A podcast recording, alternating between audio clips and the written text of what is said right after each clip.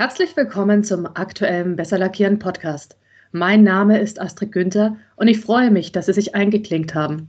Im Besser Lackieren Audioformat präsentieren Experten der industriellen Lackiertechnik spannende und aktuelle Themen kompakt für Sie zusammengefasst. Nutzen Sie beispielsweise den Weg zur Arbeit, um sich über Fachthemen der Oberflächentechnik zu informieren.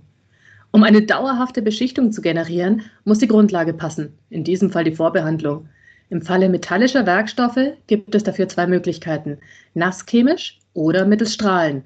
Beide Themen greifen wir in einem Doppelpodcast auf. Dieser Teil 1 beschäftigt sich mit der trockenen Variante, dem Strahlen.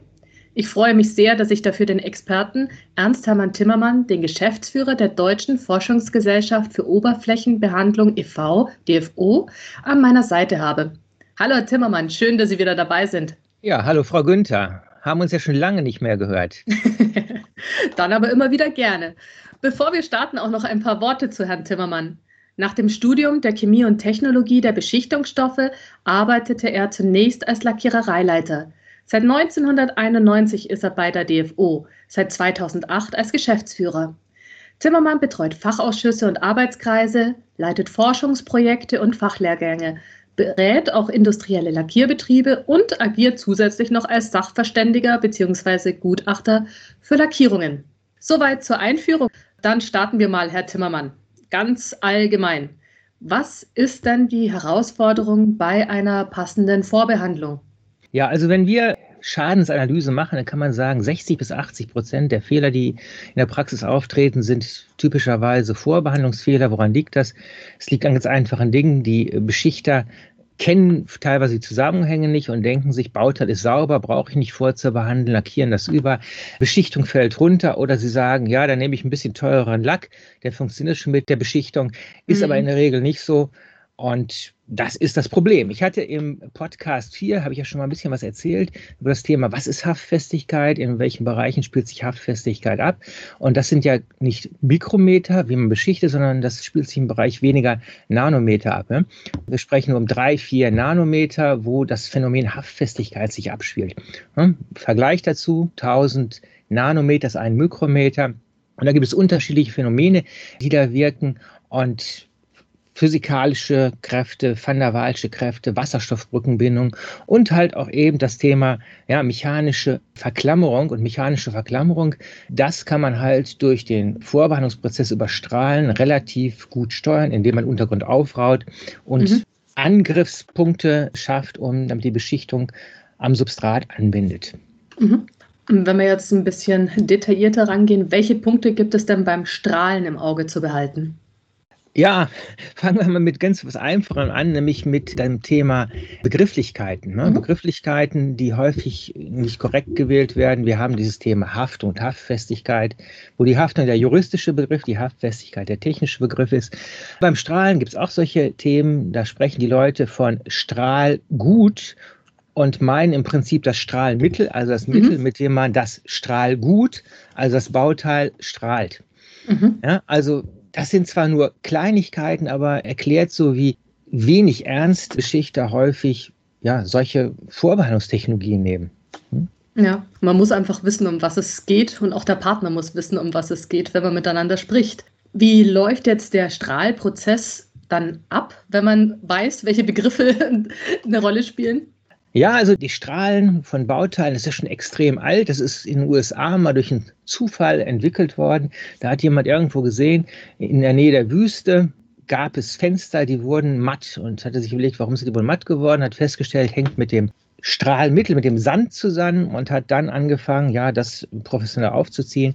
Also mhm. Strahlmittel schießt mit hoher Geschwindigkeit auf die Bauteiloberfläche. Dadurch werden Korrosionsprodukte, Verschmutzung entfernt. Ja, Stoffe wie Fette, Öl und solche Sachen, die kann ich mit einem Strahlmittel nicht entfernen, auch wenn mhm. viele Leute glauben, dass das funktioniert. Es funktioniert nicht. So ein kleines Gedankenexperiment. Man stellt sich vor, man hat einen Hammer in der Hand. Der Hammer soll mal das Strahlmittel darstellen, hat mhm. eine fettige Oberfläche und haut jetzt auf dieser fettigen Oberfläche herum. Dann wird man irgendwann das Strahlmittel an dem Hammerkopf haben aber davon geht es nicht runter. Wie soll es auch runtergehen? Sondern ich verteile es mit dem Hammer okay. über die komplette Bauteiloberfläche. Also, bis vor zehn Jahren habe ich gesagt, also fettige Untergründe mit Strahlen geht gar nicht, müsst ihr vorher entfetten. Und mhm. vor etwa zehn Jahren ist eine Firma auf den Markt gekommen, die an sich aus dem Beschichtungsbereich kommt und hat gesagt, hey, wir setzen diesem Strahl Mittel ein Additiv zu. Dieses Additiv ist eine Art Ölbinder. Das ist mineralisches System, ungefährlich, ungiftig und das ist sehr, sehr leicht. Und dadurch, dass es sehr, sehr leicht ist, kann man es ganz einfach im Windsichter aus dem Prozess herausziehen. Windsicher hat jeder Strahlprozess. Damit geht das. Damit kann ich auch okay. fettige Untergründe wunderbar ja, strahlen. Aber mit Strahlmittel ohne diese Zusätze geht das halt nicht. Okay, also man muss wirklich darauf achten, dass für das passende Problem auch die passende Lösung bereitsteht. Wenn man das jetzt nicht beachtet und den Punkt Fette und Öle stiefmütterlich behandelt, was kann denn dann geschehen? Solche Fälle habe ich regelmäßig. Bauteil mhm. ist gestrahlt, beschichtet, dann kann man die Beschichtung großflächig abziehen. Und zwei, drei, viermal im Jahr passiert das mindestens. Und ein schöner Fall fiel mir ein, der ist jetzt ein paar Jahre her. Was passierte da? Mein Kunde hat mich bestellt zu einem Unternehmen, das saß in den Niederlanden. Da haben schwere Maschinen gebaut und an diese niederländische Firma geliefert. Die Beschichtung hat sich abgelöst. Und dann sind wir da hingekommen. Ich weiß noch, es war so ungefähr diese Jahreszeit, aber da gab es noch Schnee. Es hat geschneit und diese Maschine war sehr dreckig. Dann hat der Mitarbeiter des Endkunden das mit dem Hochdruckreiniger gereinigt und man konnte sehen, die Beschichtung ließ sich großflächig sozusagen abziehen und darunter glänzte es metallisch. Und dann sagt mein Kunde zu mir, Herr Timmermann, ich weiß gar nicht, was Sie wollen. Jetzt schauen Sie sich das doch mal an. Das Metall, das glänzt doch sogar metallisch. Das mhm. muss doch sauber sein. Habe ich gesagt, das erklärt, dass es nicht sauber ist. Dann guckt er mich an und sagt, wieso? Ich sage, ja, auf der Oberfläche haben Sie Fette und Öle. Die Fette und Öle, die schützen einfach vor Korrosion. Also mhm. als temporärer Korrosionsschutz. Aber sie sind halt auch nicht gut für die Haftfestigkeit, ja? weil ja. solche Fettschichten deutlich dicker sind als vielleicht zwei, drei Nanometer. Da kommen wir schon in den hohen Nanometer, vielleicht sogar in den Mikrometerbereich. Und das führt dann halt zur Delamination der Beschichtung. Ich habe mir den Prozess dann auch noch angesehen, den Beschichtungsprozess anschließend. Und mein Ansprechpartner hat mir immer erzählt, ja, so viel Kühlschmiermittel setzen wir gar nicht ein und so fettig sind unsere Bauteile auch gar nicht. Und das erste Bauteil, was ich in der Hand hatte, das triefte nur so von Kühlschmiermitteln und dann war ziemlich klar, das hatte in seinem Prozess, in seinem Strahlprozess auf dem Strahlmittel verteilt und das Strahlmittel wiederum hat es auf die Bauteiloberflächen verteilt und so hatte halt schlecht zu lackierende Oberflächen mit einer mhm. schlechten Haftfestigkeit erzeugt. Naja, klar. Wie könnte man dem Ganzen denn vorgreifen und prüfen, ob beispielsweise das Strahlmittel belastet ist?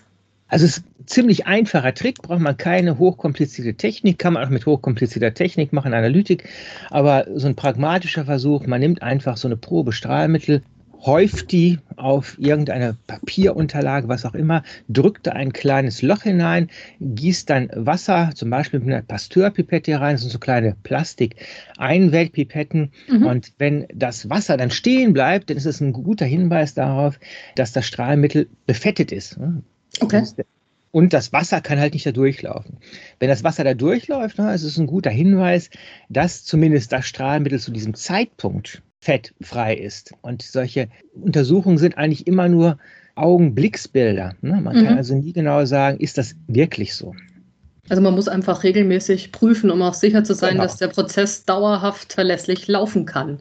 Wenn wir jetzt nochmal zum Strahlen selber zurückgehen, der Strahlgang ist abgeschlossen. Ist dann das Werkstück direkt für die Beschichtung bereit oder gilt es nochmal was zu beachten vorab? Das ist auch so eine Sache, die ich häufig erlebe in Betrieben. Da wird ein Bauteil gestrahlt und dann nimmt man es ohne weitere, ja, zusätzliche Arbeit hin und lackiert das Ganze über und wundert sich anschließend, warum die Beschichtung runterfällt. Hm? Mhm. Das liegt denn daran, dass dort auf der Bauteiloberfläche Strahlmittelrückstände sind, auch Rückstände, Abrieb von dem Bauteil selber. Und das kann man auch wieder mit einem ganz einfachen Test machen. Am besten weißes Klebeband, drückt das da drauf, zieht dieses Klebeband wieder ab und wenn das Klebeband an der Unterseite schwarz ist oder vielleicht sogar braun von irgendwelchen Korrosionsprodukten ist, ja, dann ist es ein deutlicher Hinweis darauf, dass ich eine unzureichende Entstaubung habe, weil entstauben muss ich es im Anschluss natürlich auch.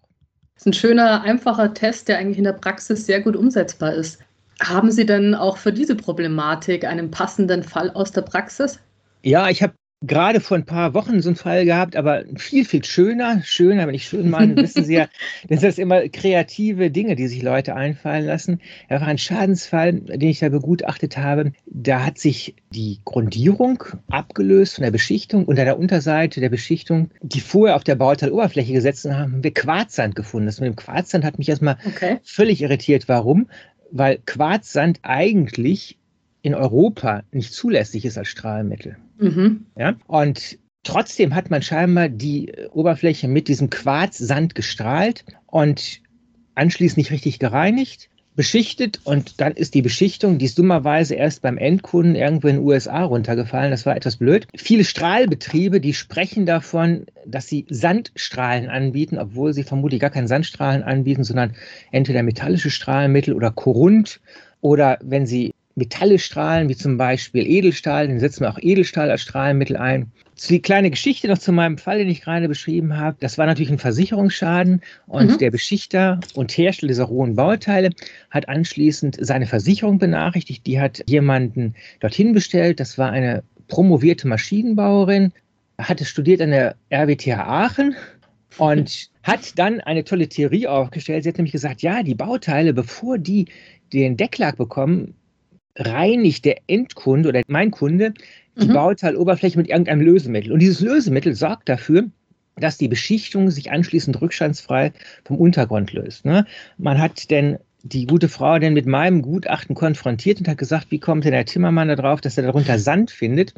Und da hat sie gesagt, ja, ach, die Sandkörner, das ist ja eine Probe von der Baustelle, da ist vermutlich diese abgezogene Beschichtungsprobe auf dem Boden gelegen und dann hat jemand darauf rumgetreten und dann sind die Sandkörner, die auf dem Boden gelegen haben, unten in die Beschichtung hineingedrückt worden. Ja. Ist natürlich interessant, aber trotzdem falsch. Also wenn man jetzt nicht gerade auf irgendwelchen Probekörpern herumtrampelt, was gilt es denn bei der Auswahl von Strahlmitteln wirklich zu beachten? Also ganz wichtig ist das Thema elektrochemische Phänomene.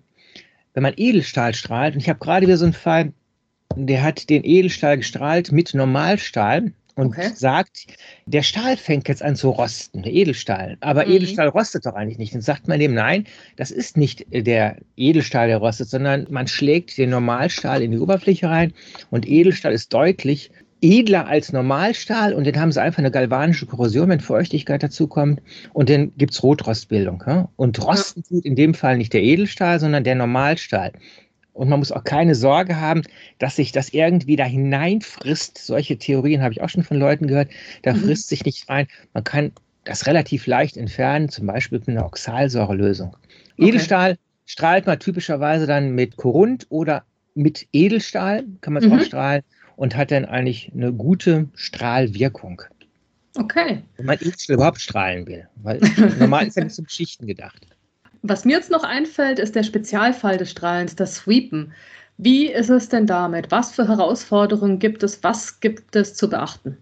Sweepen, wenn man es nachschlägt, steht da drin, dass man dort mit niedrigem Druck die Bauteiloberfläche strahlt. Es ist im Prinzip ein gutes Verfahren, um zum Beispiel Zink zu strahlen. Verzinkte Untergründe, auf verzinkten Untergründen bildet sich typischerweise Weißrost. Dieser Weißrost, der muss von der Zinkoberfläche entfernt werden, weil andernfalls kriegt man ein Problem, wenn man das überbeschichtet. Weißrost ist wasserlöslich, jede mhm. Beschichtung ist wasserdurchlässig, das heißt, das Wasser geht durch die Beschichtung, trifft auf den wasserlöslichen Weißrost und den kann man die Beschichtung abziehen. Hatte ich in diesem Podcast Nummer 4 auch schon mal erzählt. Und dieser Weißrost muss halt entfernt werden. Und wenn ich einen normalen Strahlprozess habe, dann ist klar, was denn passiert. Den strahle ich die ganze Zinkschicht ab. Will ich ja auch nicht, sondern ich will ja nur in dem Augenblick die in Hochkomma Korrosionsprodukte des Zinks entfernen. Mhm. Und nochmal ein Spezialfall, eine weitere Strahlvariante, die kenne ich persönlich jetzt eher von Kunststoffsubstraten, das sogenannte Eisstrahlen. Können Sie vielleicht auch hier noch ein paar Hinweise an unsere Hörer geben für Stolperfallen und Herausforderungen? Ja, Eis hört sich ja so an, als wenn man Eis dafür nehmen würde. Aber man nimmt nicht wirklich Eis, sondern man nimmt festes Kohlendioxid. Ne? Festes okay. Kohlendioxid hat eine Temperatur von minus 78,4 Grad. Aktuell geht das ja immer wieder durch die Presse im Zusammenhang mit den Impfstoffen für die Corona-Impfungen, weil die werden bei ungefähr dieser Temperatur gelagert. Warum? Weil dazu nimmt man Trockeneis. Ja? Mhm. Und das hat gerade diese Temperatur. Und äh, was passiert? Ja, bei diesen geringen Temperaturen, die kann man nicht nur für Impfstoffe nehmen, sondern man kann sie auch dazu nehmen, ja, ich sage mal, Verschmutzungen auf der Bauteiloberfläche einzufrieren. Ja? Und wenn man sich mal überlegt, was passiert da sonst noch? Also einfrieren ist der erste Prozess. Der zweite Prozess ist im Prinzip die mechanische Komponente, also diese Eiskörner in Hochkomma, die Kohlendioxidkörner, die auf die Oberfläche treten, haben natürlich eine mechanische Energie. Damit erzeuge ich einen Abrieb und trage dieses spröde Material ab. Und dann habe ich noch mhm. eine andere Variante. Diese andere Variante ist, ich habe einen Übergang vom festen in den gasförmigen Zustand. Also mhm. das Kohlendioxid ist nicht flüssig, sondern es direkt, geht direkt vom festen in den gasförmigen Zustand über. Und das kann man dann ausrechnen. Da kommt ungefähr eine Volumenvergrößerung um den Faktor 760 dazu. Das heißt, eine immense Expansion und dieses führt zu einem Absprengen der Verschmutzungen, die auf der Bauteiloberfläche sind. Mhm man hat ein paar Grenzen des Verfahrens und die Grenzen sind einfach, die Grenzen ist die Einfrierbarkeit. Stoffe, die ich bei minus 78,4 nicht zu Feststoffen überführen kann, die mhm. bleiben halt klebrig. Ja. Das heißt, Fette und Öle kriegt man typischerweise damit nicht entfernt. Okay. Es gibt Anbieter, die solche Systeme anbieten, die sagen, das geht doch. Dann muss ich denen leider sagen, nein, das geht nicht. Und wir haben auch eine ganze Reihe von Versuchen gemacht. Nicht nur wir, sondern auch Nutzer von solchen Technologien und bei denen ist immer wieder rausgekommen, ich verteile im Prinzip das Fett nur auf der Oberfläche. Okay. In der Literatur findet man zu dem Thema was, und zwar das ist ein relativ altes Verfahren, das ist das Unicarb-Verfahren. Man muss so gewesen sein, 1994, 95, dort hat man flüssiges Kohlendioxid eingesetzt, um Lacke aufzulösen. Statt Lösemittel nimmt man Kohlendioxid mit dem Hintergrund, ich habe keine schädlichen organischen Lösemittel, die emittieren. Und das Ganze mhm. hat aber nie eine besonders große ja, Massenbedeutung gehabt. Es hat so ein paar kleine Anwendungen gegeben, aber große Anwendungen hat es dann nie gegeben. Mhm. Ja, Herr Timmermann, jetzt in unserem Gespräch ist mir noch eine weitere Frage gekommen zum Strahlen. Und zwar eigentlich ist Strahlen ja momentan ganz häufig nicht automatisiert, sondern noch ein händischer Prozess. Im Vergleich, wenn ich jetzt zur nasschemischen Methode gehe, das ist ja sehr, sehr oft automatisiert. Sehen Sie da Fortschritte in der Automatisierung des Strahlens? Und ist das einer der Punkte, warum Anwender doch lieber, sage ich jetzt mal, vielleicht die nasschemische Variante wählen? Mm, jein. Also es gibt Automatisierungsgrenzen. Ne? Mhm. Wenn ich jetzt Bauteile habe, die ich irgendwie aufhängen kann, dann kann ich das durch einen Strahlprozess fahren. Aber es gibt ja auch Bauteile, die kann ich nicht wirklich aufhängen. Ich erinnere mich an ja. so einen schönen Fall. Relativ große Bauteile haben mhm. einen Durchmesser von ungefähr zwei Metern, haben ein Gewicht von 600 Kilogramm solche Bauteile können Sie nicht aufhängen. Ne? Das heißt, die werden händisch ja. gestrahlt. Und bei dem gab es immer wieder das Problem, dass in der Mitte die Beschichtung immer runterfiel. Und dann habe ich mir okay. den Prozess angesehen und festgestellt, die Arme des Mitarbeiters waren einfach zu kurz. Oh Gott. das heißt, wenn er die Unterseite gestrahlt hat, ist er nicht so weit gekommen, dass er genau sozusagen in den mittleren Bereich gekommen ist. Und das hat dazu Aha. geführt, dass dieser mittlere Bereich richtig vorwandelt worden ist auch nicht richtig beschichtet worden ja, ist. Stimmt. Zu wenig Schichtdicke, schlechte Vorbehandlung und deshalb löste sich da in der Mitte immer die Beschichtung ab. Ja. ja, man muss halt einfach gucken, was dann wirklich passt. Aber auf so eine Idee muss man dann erstmal kommen, dass die Arme des Mitarbeiters zu kurz sind. Herr Zimmermann, jetzt sind wir schon am Ende des ersten Teils des Vorbehandlungsbeschichter-Podcasts angelangt. Vielen lieben Dank, dass Sie Ihren reichen Erfahrungsschatz mit unseren Zuhörern geteilt haben. Mir verbleibt jetzt nur noch, mich fürs Anklicken und Zuhören zu bedanken und Sie auf Teil 2 des Vorbehandlungspodcasts hinzuweisen, der sich mit dem Thema der nasschemischen Vorbehandlung beschäftigt. Diesen stellen wir Ihnen demnächst zur Verfügung, wie immer unter www.besserlackieren.de slash podcast. Und wir werden Sie natürlich auch darüber informieren, sowohl im Print als auch online. Schalten Sie auch das nächste Mal wieder ein, wenn der Besser Lackieren Podcast neue Fachthemen aus der industriellen Lackiertechnik für Sie bereitstellt.